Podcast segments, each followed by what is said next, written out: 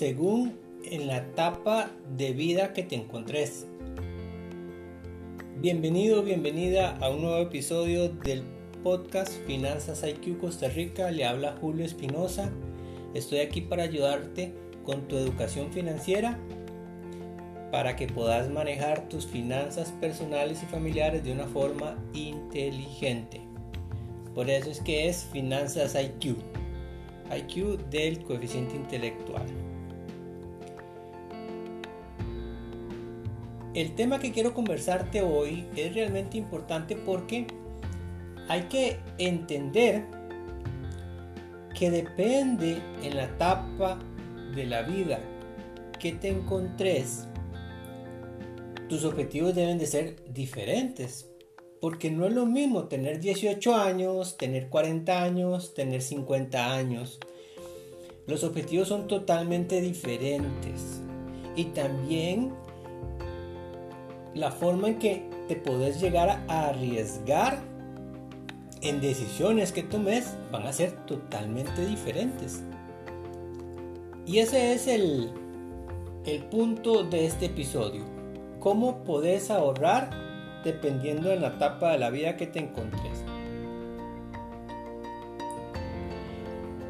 Si estás en la etapa de la vida que sos menor de edad, o tenés 18 años o menos, o tenés hijos, hijas, sobrinos, sobrinas que tengan esa edad, es el momento de ayudarles o es el momento de que sentes las bases para poder crear un hábito del ahorro. Aquí lo más importante es que te enfoques en que el ahorro sea una parte importante de tu vida. La cantidad no es relevante, no es relevante, no importa si puedes ahorrar mil, cinco mil, diez dólares, 20 dólares, eso, lo, eso es lo de menos. Lo importante es que dentro de tu dinero, dentro de ese dinero que te están dando tus padres, o si ya tienes la oportunidad de estar trabajando, tengas bien claro que una parte debe ir para el ahorro, porque el ahorro se convierte en un hábito en nuestra vida. Cuando ya tenemos más de 18 años, cuando pasas de los 18, de los 18 hasta los 30 años, aquí es importante que si estás en esta etapa de la vida, entendas que principalmente más hacia los 20 vas a tener ingresos vas a obtener tu primer trabajo, vas a obtener ingresos que no son tan altos y pueden ir creciendo a finales de los 20, o sea, ya llegando más a los 30. Por lo tanto, es el momento ideal para que tu ahorro incremente, ese ahorro que ya lo hiciste un hábito, lo puedas ver incrementado.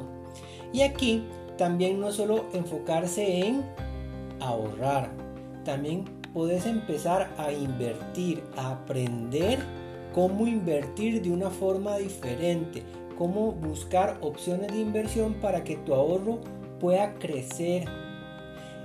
Y no importa si te metes en inversiones que son más riesgosas, pero ojo, esas inversiones más riesgosas deben de ser inteligentes.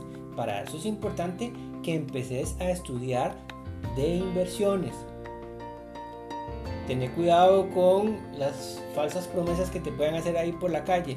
Pero ¿por qué puedes arriesgarte un poco más en esta edad? Porque si llegaras a perder una parte de tus ahorros, porque importantísimo, si no has escuchado el podcast o el episodio del podcast donde hablo entre la diferencia entre el ahorro y la inversión, porque no es lo mismo, y tienes una parte de tu ahorro destinado a la inversión y podés arriesgar ese dinero sin que pase nada, podrías obtener también algún mayor rendimiento. sabiendas de que si las cosas no salen como se planean, puedes perder dinero. ¿Qué pasa cuando ya pasamos de los 30, cuando estamos en esa década entre los 30 y 40 años? Ya los ingresos van a tender a aumentar al igual que los gastos, porque muchas de las personas, me incluyo, en esta edad ya eh, se casan, crean una familia, se van al extranjero, se van a vivir solos o solas. Ya van cambiando las eh, condiciones de cada persona, pero también, así como van a tender a incrementarse los gastos, también se, se tiende a incrementar los ingresos. Por lo tanto, debes de planificar muy bien y tener bien delimitado esos objetivos para obtener cada meta. En las inversiones, cuando ya hablamos de inversiones, ya va a aparecer más una combinación de entender la renta fija, donde vas a, tener un, portafolio de una combinación de inversiones con renta fija, renta variable, pero siempre vas a poder arriesgar, no tanto como cuando estabas en los 20, pero el riesgo todavía va a ser un poquito controlado, pero mayor que estar un poco más seguro en inversiones más seguras. Por lo tanto, ya aquí vean que ya va cambiando un poco la dinámica, pero todavía tenés la capacidad de poder soportar bajadas en rendimientos y pérdidas en tus inversiones incluso, pero siempre teniendo claro que el ahorro es la base fundamental para poder invertir.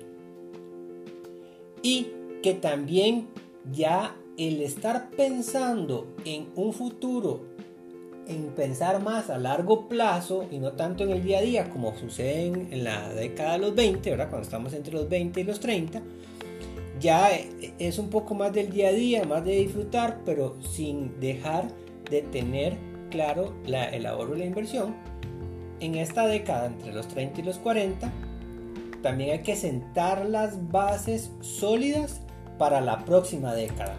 ¿Y cuál es la próxima década? Esa de la década entre los 40 y los 50, donde ya normalmente los ingresos todavía tienden a aumentar un poco más si lo has venido trabajando correctamente o has tenido eh, la oportunidad de ir creciendo poco a poco conforme vas aumentando tu, tu edad. Y aquí esas inversiones ya las vas a poder ir cambiando un poco, no arriesgándote tanto y buscando ya más eh, inversiones un poco más seguras, porque ya lo que más te interesa es poder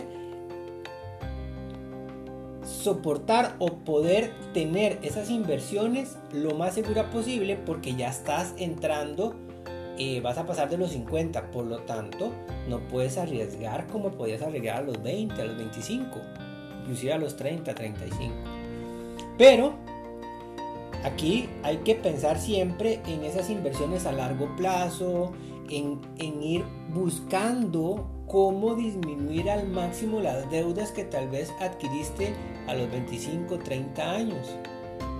Si no las adquiriste, buenísimo.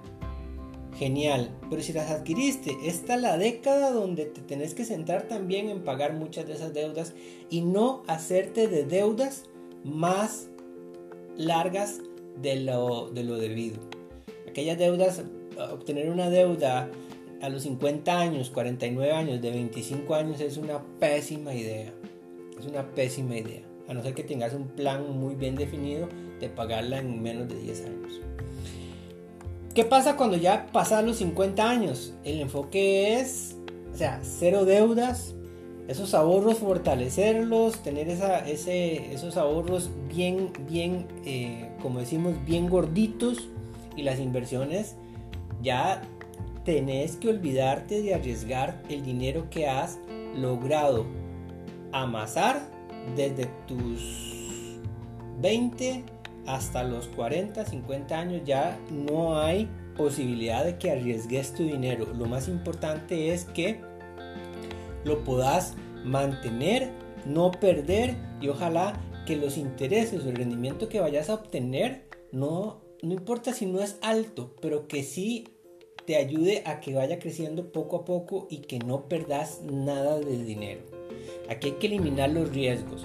Ya estamos después de los 50, ya viene la jubilación, ya viene otra etapa donde también si te quedas sin trabajo es muy complicado obtener trabajo.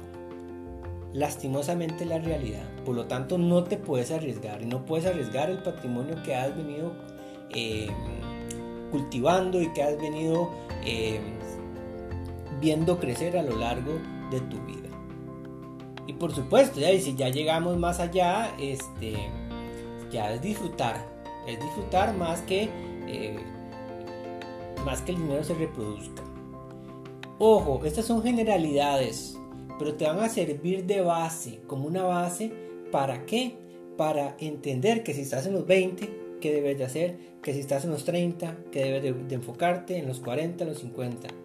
Pero ojo, todas las personas somos diferentes, todas las personas tenemos características diferentes, por lo tanto, tenés que amoldar lo que te estoy recomendando a tu realidad. A tu realidad. Lo más importante que te quiero dejar es ahorrar, mantener las deudas al mínimo. Las deudas, si las tenés, que sean bien pensadas, bien inteligentes, que realmente te hayan ayudado para obtener algo más. Ojo con esas deudas de consumo, cancelar las deudas antes de tiempo, paga menos intereses, invertir, pero educate, educate financieramente. Para mí es un placer, estamos escuchando pronto. Recordá, este mes de junio Finanzas IQ cumple su primer año y realmente estoy muy agradecido con vos por tu apoyo, por tu seguimiento. Si este podcast te ha gustado, compartilo, decirle a otras personas que lo escuchen y así vamos a ir creciendo. Vienen eh, sorpresas importantes para el 18. Tenés que estar atento, atenta para lo que viene. Muchísimas gracias, nos escuchamos. Chao.